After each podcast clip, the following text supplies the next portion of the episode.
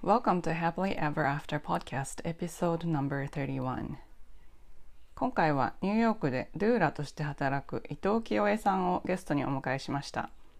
清江さんは日本で看護師としてお勤めをされた後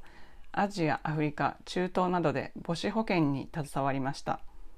その後ニューヨークに移住し現在は出産をサポートするドゥーラというお仕事をされています。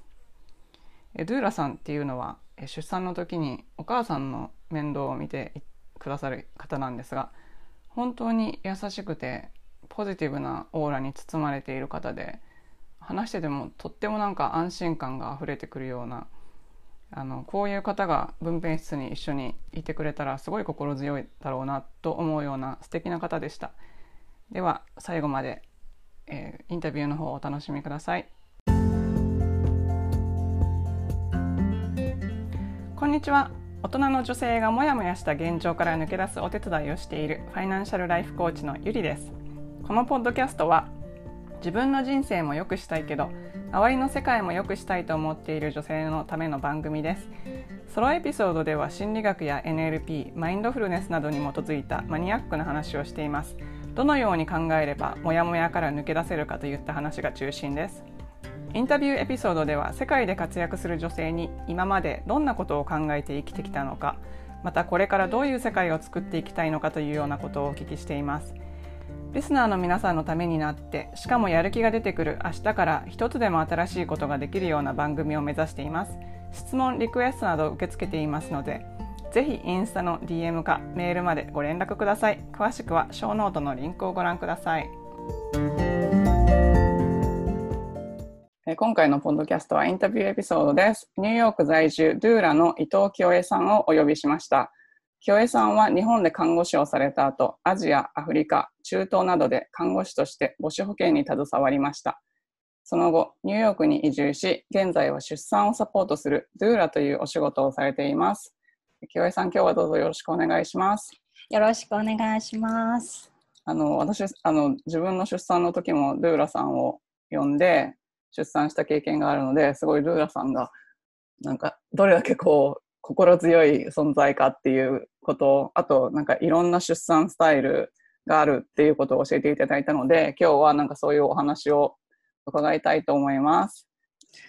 えっと、はい、まず自己紹介をお願いできますでしょうか？はい、えー、伊藤清江です。あご紹介していただいた通り、今、アメリカ、ニューヨーク州のニューヨーク市、マンハッタンに住んでいます。で、まあ、ドゥーラーをしてるんですけど、それ以外に、チャイルドバースエデュケーターって言って、日本だと、なんか助産師さんがされる、両親学級、出産前の教育をするクラスを教える資格があるんですけど、それを、と、あと、あの、妊婦さんや産後のママ向けにヨガを教えています。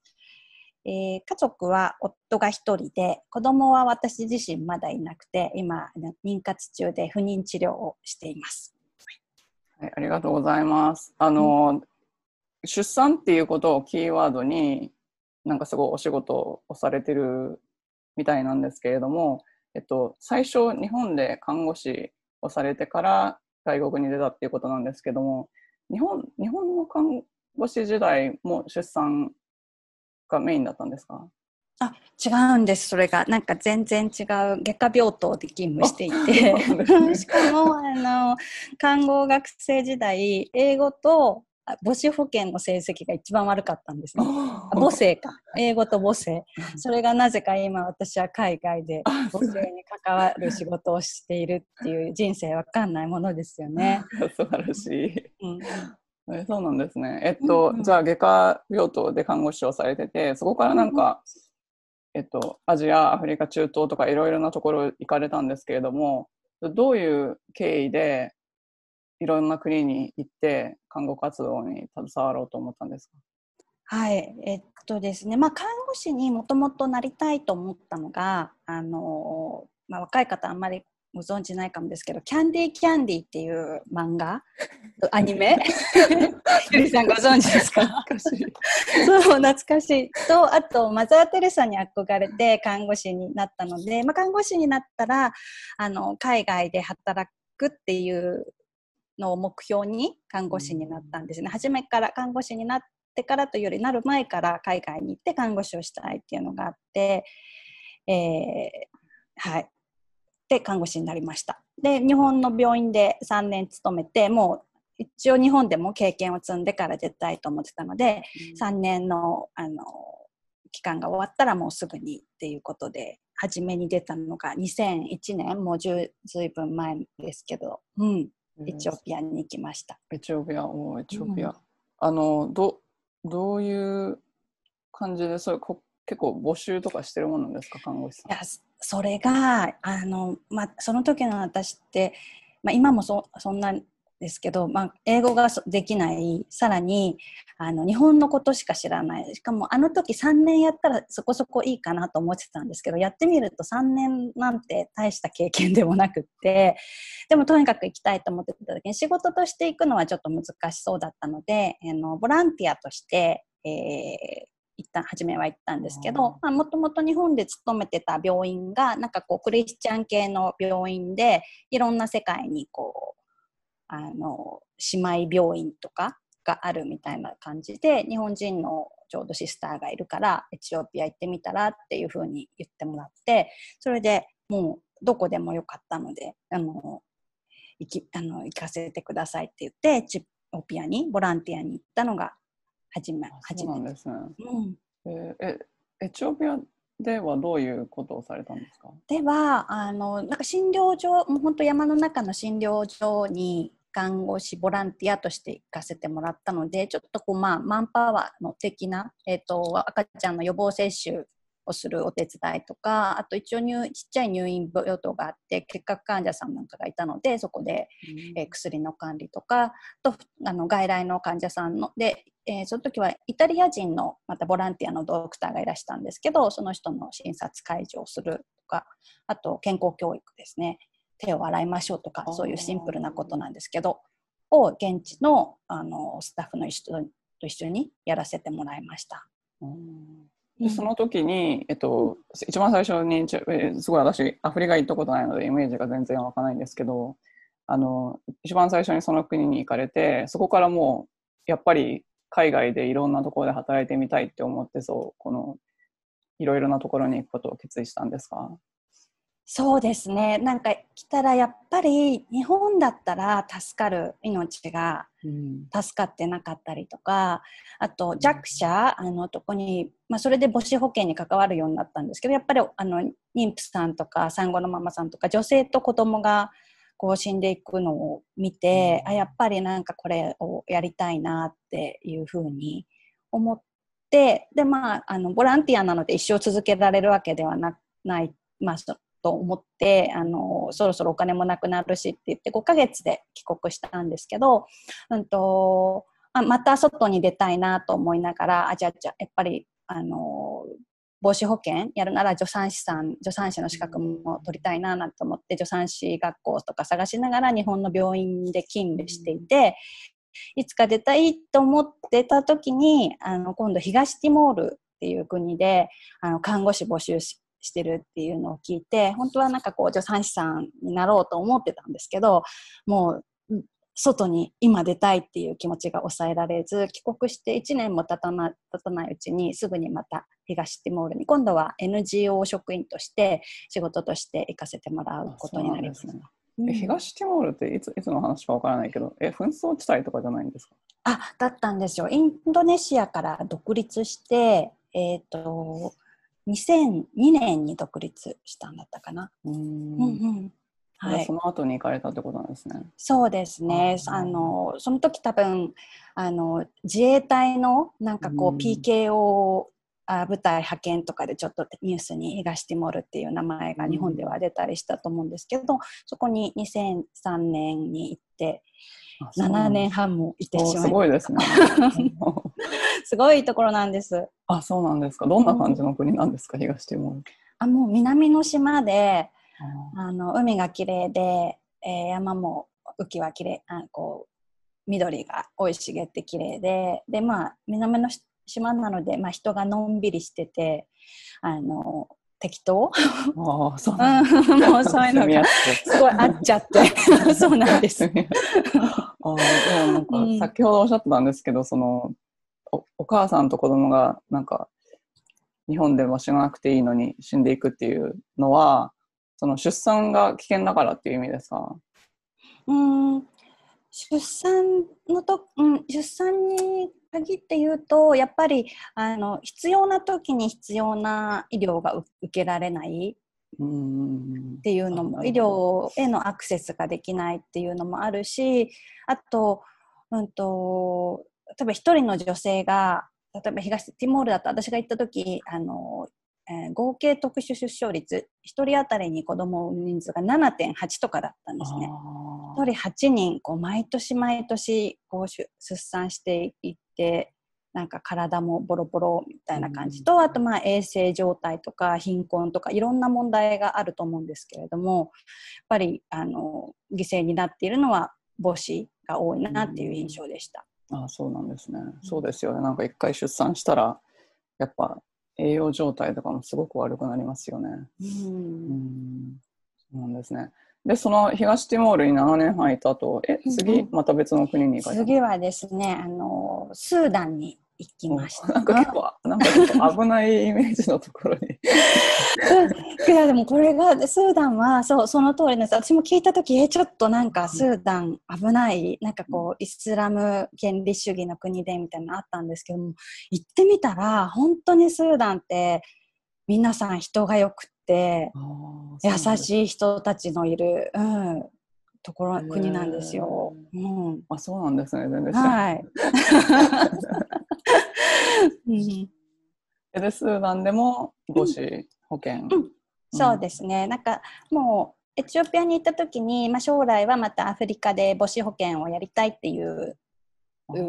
夢があったので、まあ、あの東ティモールにも行ってでその後はもう一度やっぱりアフリカに行きたいなと思っていたので、まあ、たまたま仕事が見つかってそちらも NGO でスーダンに行って母子保険であの電気も水道もないような村の診療所で現地の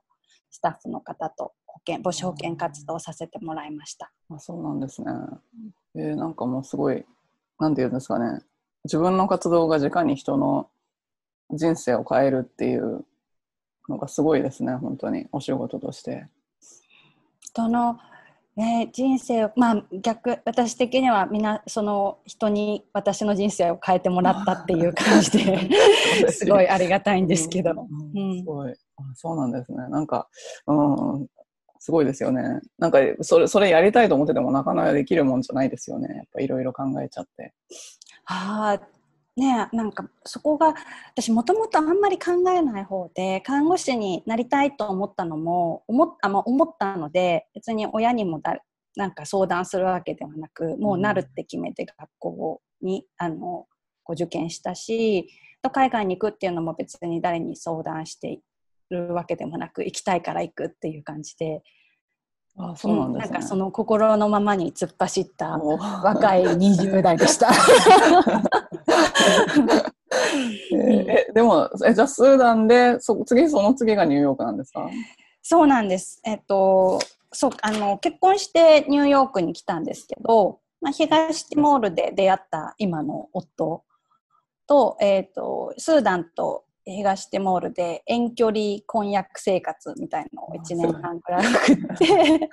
そうで結婚して本当は夫のいる東ティモールに私としてはまた戻るみたいなつもりだったんですけどなんか急に夫の転勤が決まってニューヨークに行くっていうことになって、えーと、初めて来たのは2012年の9月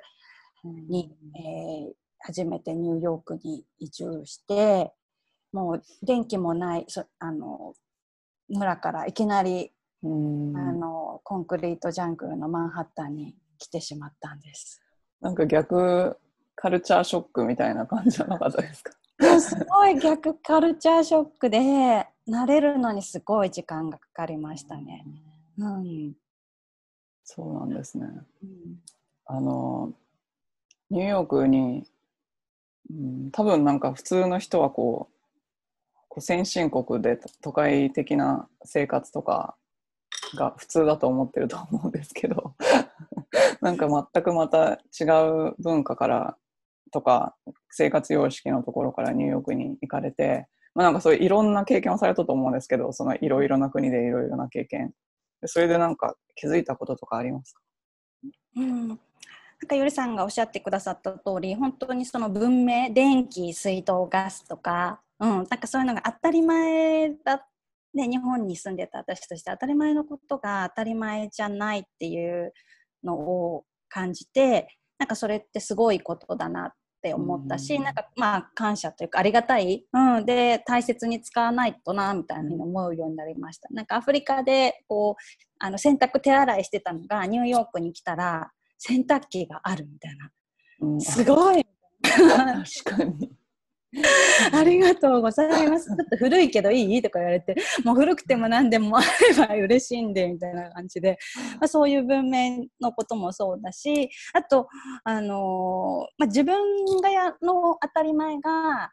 人にとっては当たり前じゃないってことをすごい学んで、特に初め途上国ですが過ごしてた時なんかは、まあ、文化とか宗教とかも言葉も全然違って考え方も本当に違う。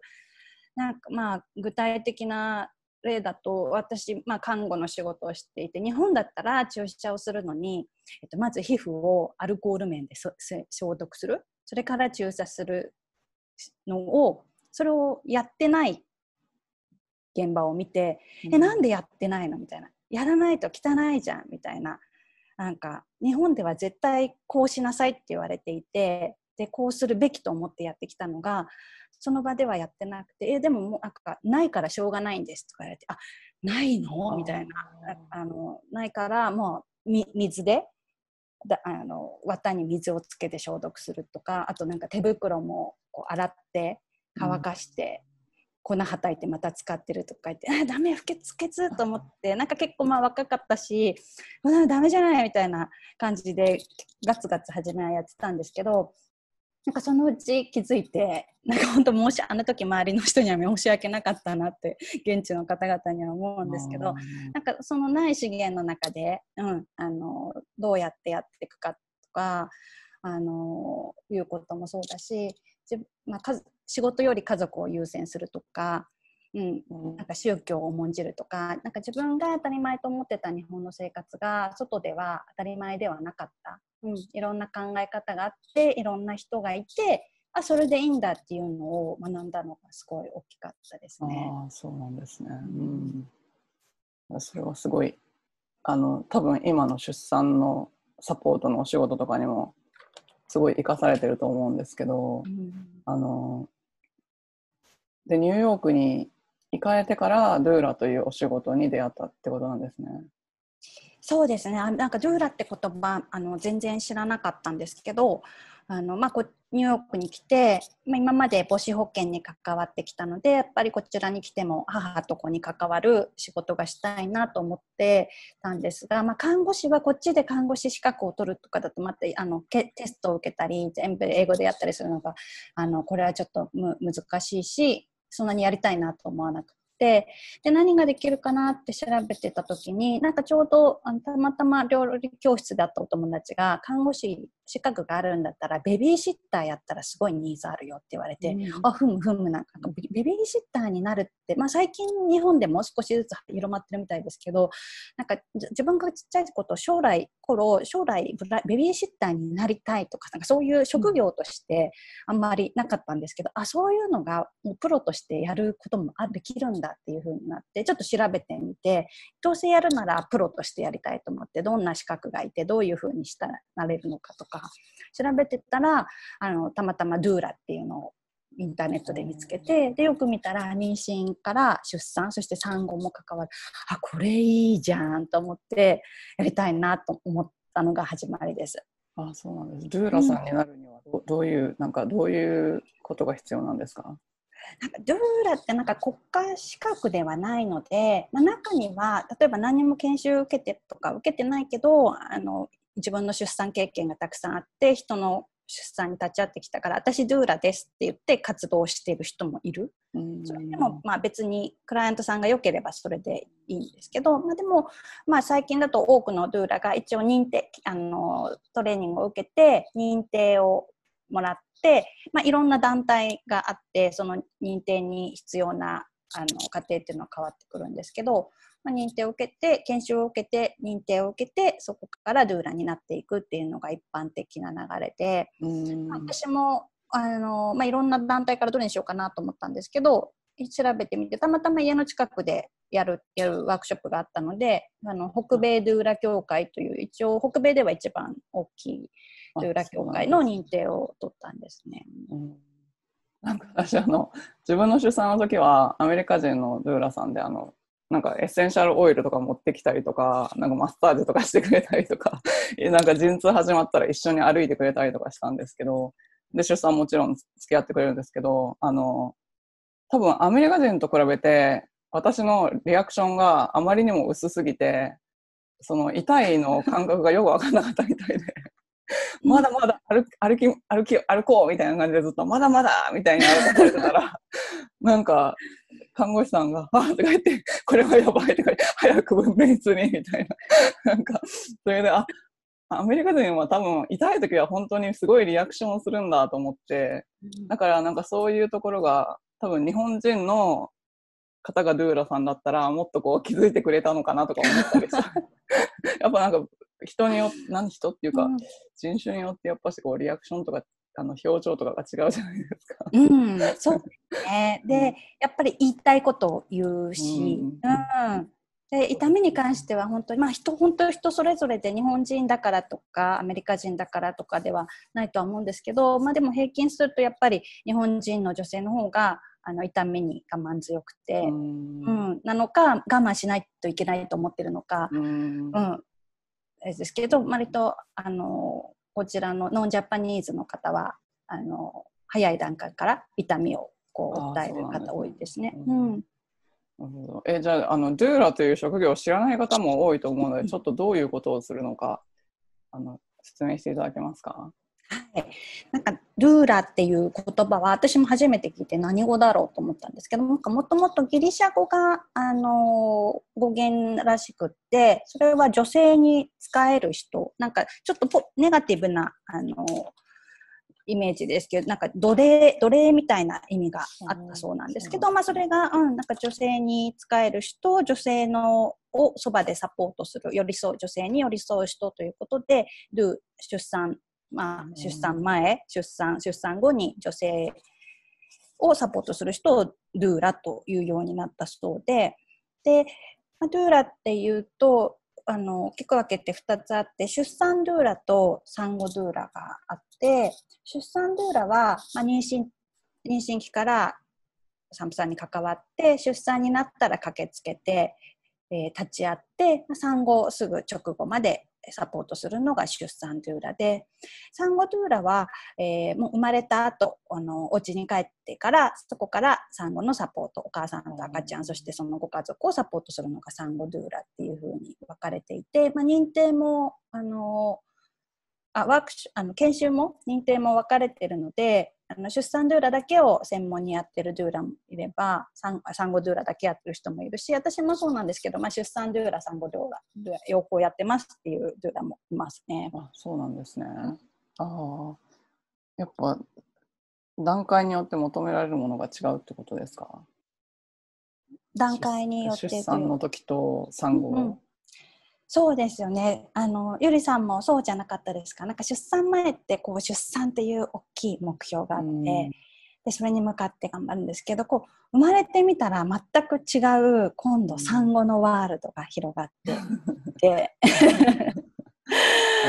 また新たなね、世界ですよね。そうですね。なんかあんまり、やっぱし初めての時とかなんか意味が意味がよくわからないなんか、あの自分はホルモンの関係で頭のなんかぐちゃぐちゃだし、子供はなくし何をすればいいのかわからない。そういう時にサポートしていただいて特にあの自分の体の回復とかもなんかサポートしてい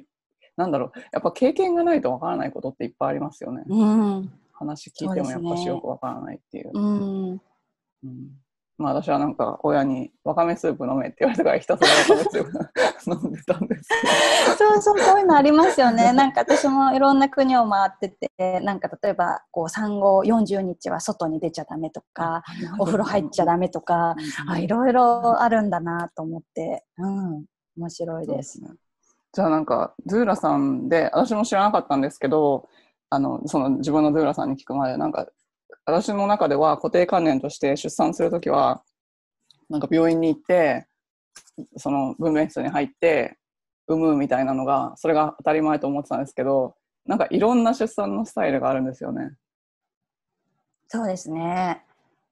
なんか、みうん私が聞いたのは、まあ、無痛分娩とかいもう痛みがある方がいいっていう人とかあとはなんか水の中で産んだりとか家で産んだりとかそういうのをいろいろサポートされてるってことなんですか？うん、そうですね。なんか本当に、まあ、産み方は人それぞれで、まあ、日本と同じようにほとんどの人がああの病院でアメリカでも病院で産む人が多いんですけどあの自宅で産むことを選ぶ人もいるしバースセンターで産むことを選ぶ人もいるし、麻酔をすることも選ぶ人もいればしないことを選ぶ人もいる。なんかそういう意味で私アメリカの出産を見てるとなんかその選択肢がたくさんあるっていうのはすごいいいことだなと思って、うん、なんか自分がやりたいと思ってたことができる。例えば日本だったらあの無痛分娩あの麻酔分娩あのを使ってるところが病院がまだ少ないって聞いてるのでやりたいと思ってもできない人もいる。うん、あとはなかなか助産院とかが少なくなってあホームバースもあんまりホームバースをやってる助産師さんも少ないしそういうのがやりたくてもその選択肢がないっていう意味ではやっぱり選択肢が広いのはすごいなって思います。そうなんですね、うんうんなんかドゥーラさんとして出産に立ち会っててなんかどういうこと感じますか？うーん。出産 なんかもう本当ありきたりですけど本当素晴らしい出産な。んと産む人のパワー本当にすごいなって思うし、うん、なんかこう言葉で言い表しにくいんですけど本当に素晴らしい。とたとえそれがあのね大変な例えば帝王切開になったりとか、なんかこう蘇生が必要だとか大変なことだったとしてもやっぱりこう命を産むっていう素晴らしいことをやり遂げてる女性たちにあの一緒にさせてもらえるっていうのは本当にありがたいなと思います。うん。そうですね、うん、なんか結構感動しますよね私も人の人の赤ちゃん見ただけで感動するんだけど。感動します。出産シーンとかなんかね よく仕事だと慣れるとか言いますけど、うん。なんか何回出産に立ち会ってもあのうるうるってきちゃうし、ううんん。なんか動画とか見てるだけでもうるうるってしちゃう。そうですよね。うん。そっか。えじゃあなんか他になんかドゥーラという職業についてなんか魅力とかありますか？魅力はですねあのなんかいるだけで感謝してもらえる、うん もしなんかデューラとか興味ある方とかいたら本当なんかおすすめしたいんですけどなんか存在をこうもう認めてもらえるっていうのが私はすごいそれで成長させてもらった気がして。なんか看護師の時の自分って例えば血圧は測りますとか注射しますとかなんかこう武器があるようなでもドゥーラは医療行為は一切行わなくて、まあ、近くにいて手を握ったりとか腰をさせたりとかいるだけなんですよ、うん。もう本当何にもできませんけどみたいな感じで。本当何何にもしない。もういるとにかくいるんです。あの数時間だろうが2日だろうか一緒に。なんかそれでいるだけなのになんかすごい感謝していただいて頑張れましたとかあのやり遂げることができましたとか言ってもらえるのは本当なんか自分でいいんだみたいな、うん。え私なんてとかね思っちゃうけどああこんな私でいいんだいるだけでいいんだってなんかすごい自信をもらうし、うん、そして出産っていう素晴らしい幸せな時間を共有させてもらえるのは本当にありがたいなと思います。うんうん。えじゃああの私はもう自分の出産の時にルーラさん来ていただいたからあのルーラさんのなんていうんですかね必要性をすごいわかるんですけどなんかそういうことを全く知らない方のためにうん。なんか妊婦さんの立場からのドゥーラさんのベネフィットっていうのを教えていただけますか？うーん。そうですね。うーんなんかまあアメリカの日本の出産だとまたちょっと違うのかもしれないんですけど例えば妊娠時から妊婦検診のことにあたびに助産師さんに会って話聞いてもらって相談に乗ってもらってとかあと地域でいろんなクラスが開催されてたりとかなんかアメリカの場合はなんかまあ病院で産むって決めてこの先生で産むって決めたら、まあ、月に1回その先生と会うだけでこう誰ともこう深い話をするわけでもなく、ううんんで自分で興味あったら自分で高いお金を払って出産準備クラスを取ったりとか、ドゥーラを雇ったりとかあのできるんですけど何もしなかったら何も知らないままあの出産を迎えてあこんなもんかなと思ってで知ってると知らないで違うことってありますよね。なんかこういう選択もあるんだって知ってたらこうしたのになんか知ら分かんないからなんか先生に言言われるままにあじゃあこれでこれでってなって終わ出産が終わってみてあなんか実はこうしたかったとか、うんあの時私はこういう気持ちだったのに言えなかったとか、あのなるケースが多いように思ってなんかそういう意味ではドゥーラがいるとまあ妊娠時からなんかどういう情報が必要かあともし求めてる情報があればその情報を提供して自分がやりたいと思ってるお産を一緒にこう作り上げていくというか、うん。まあ、その方が、うん。うんあのする出産をサポート、あのその人らしい出産ができるようにサポートしてくるいくことができるしあとは出産が始まってからだと,、うん、とやっぱりなかなか人間一人で頑張るのは難しい。もちろんあの旦那さんとかパートナーとかお友達が一緒にいてくれたとしてもなんか私のドゥーラの先生がい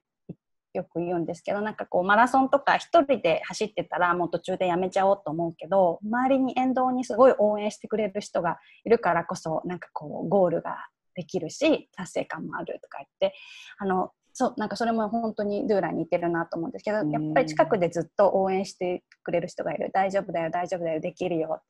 であの仮に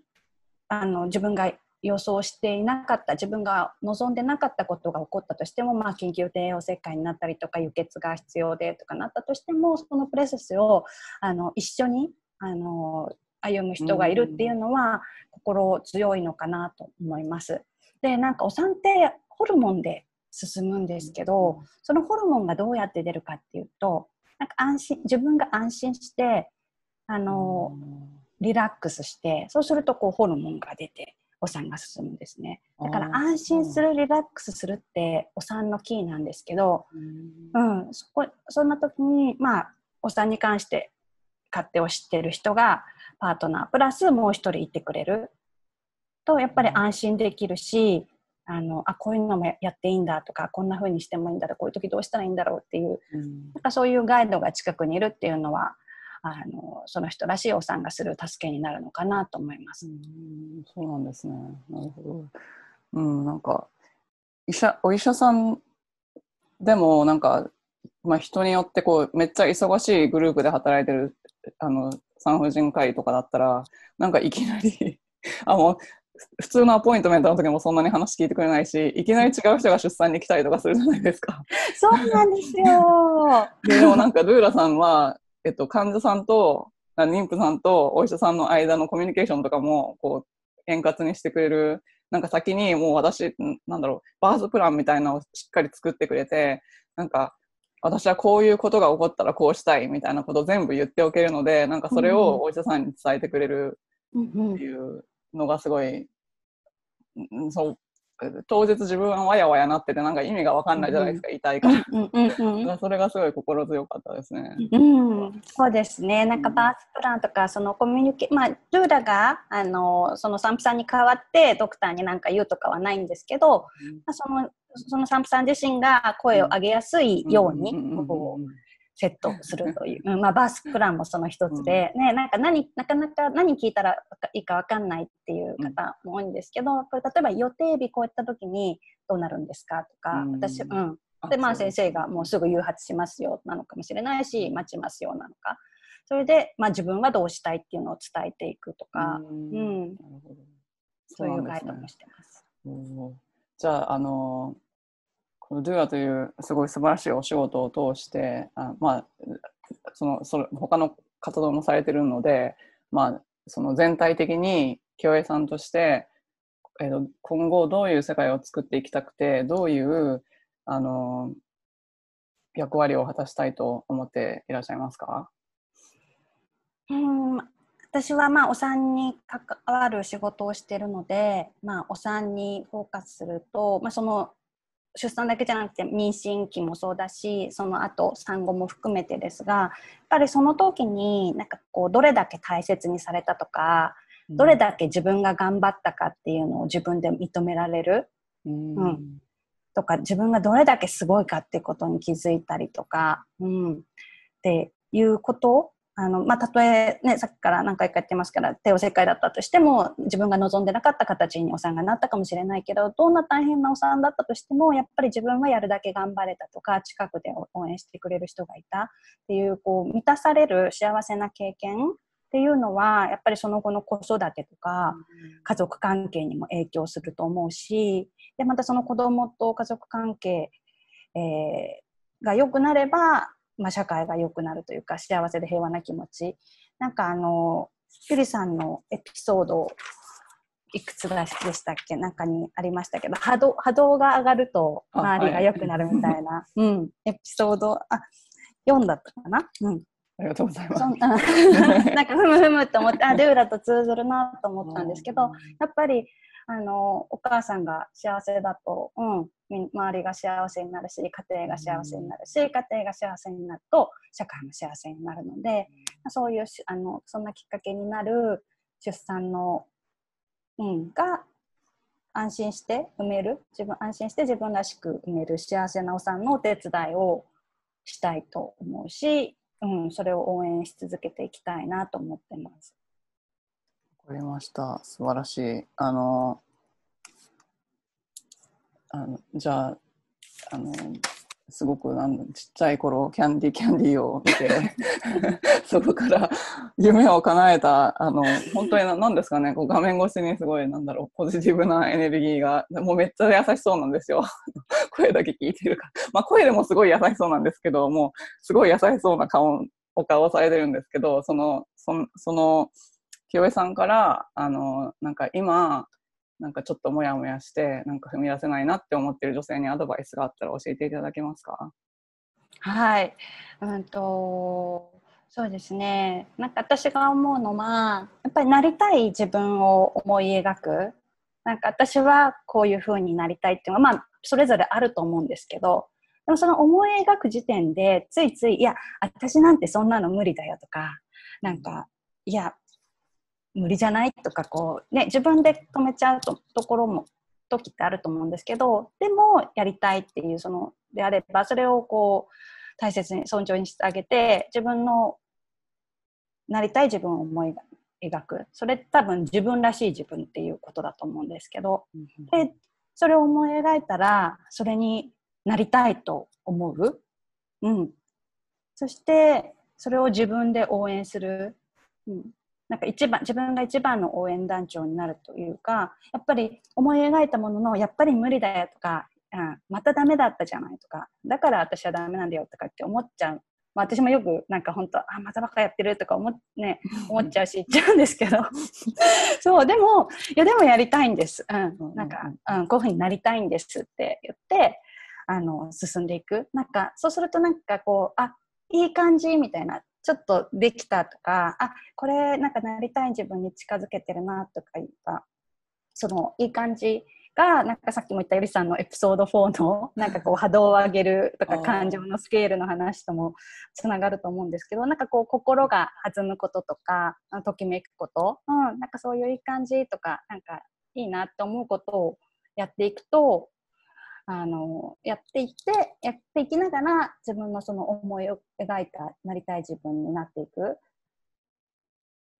うん、いうふうにもう勝手に流れができる気がするんです。うん、うん、そうですよね。うん。まあうん。そっか。じゃあ、清江さんが昔キャンディーキャンディーを見て思い描いていた自分にはなれたでしょうか？あ慣れそうですね。やりたかった看護師になって海外で働いてっていうのは慣れていてあと、まあ、自分らしくっていうのは、うん、だいぶまだまだやっぱりもっとっていうのはあるんですけど例えばいまだに私は、まあ、え長長年海外にいますけど英語が苦手だしなんかこう劣等感とか罪悪感とかいろんなものがこう自分なりたい自分になるとなる私を止めようとするんですけどでもまあなりたい自分を目指しておかげさまで毎日楽しく 出ます、うん、楽しいのが一番ですよね。うん、本当そうですよね。うん、わかりました。じゃああのその優しく楽しいえー、清江さんにとあのをフォローしたいとかあとまたはあの妊娠中の方でもっとお話聞いてみたいとかいう方がいらっしゃると思うんですけど、えっと、清江さんとつながろうと思ったらどういう方法があるか教えていただけますでしょうか？はい、ありがとうございます。えっ、ー、と、清あのホームページがあるので、えー、清江ドゥーラで調べていただくと出てくるかと思います。あの出産に実際に出産に現場に行ってサポートするのは、まあ、ニューヨーク市内の方々に限られてくると思うんですけど、まあ、最近コロナでも出てきたんですけどこう遠隔でサポートさせてもらったりとかご相談に乗るってことはあのいつでもできますしあとえー、出産準備クラスもやっていて、えーと、ニューヨーク大学病院で日本語のクラスをさせてもらってるんですけどあのアメリカで出産される方であれば、まあ、大体勝手は一緒だと思うのでそれも今オンラインになっているので、えー、キオエドゥーラの方からお問い合わせいただいてもいいですし興味がある方はえーと、ニューヨーク大学病院の、えー、ペアレントエデュケーションっていうところに行ってもらえたら出てくるかと思います。あともう一つ、えーと、お伝えしたいのがあの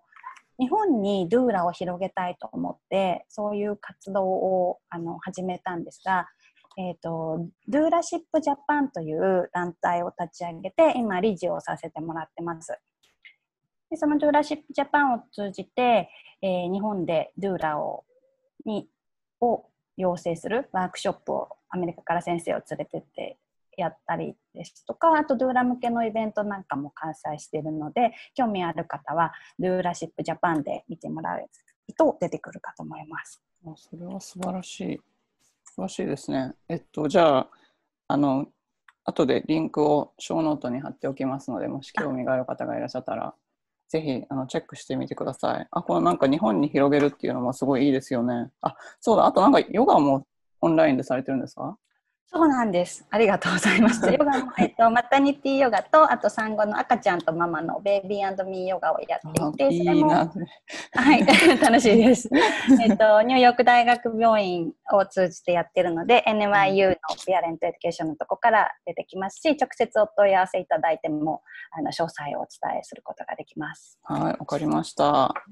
えー、じゃあ、あの、清江さん、今日はお忙しい中、どうもありがとうございました。とんでもないです。ありがとうございました。楽しかったです。最後までお聞きいただきありがとうございました。この配信がお役に立ったら、ぜひお友達とシェアするか、または配信登録、星マーク、ポチッとレビューの方よろしくお願いいたします。最短で結果を出す1ヶ月でセルフイメージが変わって引き寄せられる人になるコーチングセッションに興味のある方は、ショーノートのメールアドレス info at yuri ダッシュメディア .com からお申し込みください。そして現在、もやもやからやりがいを探す20の質問ワークシートも無料ダウンロードプレゼント中です。これもショーノートのリンクからご覧ください。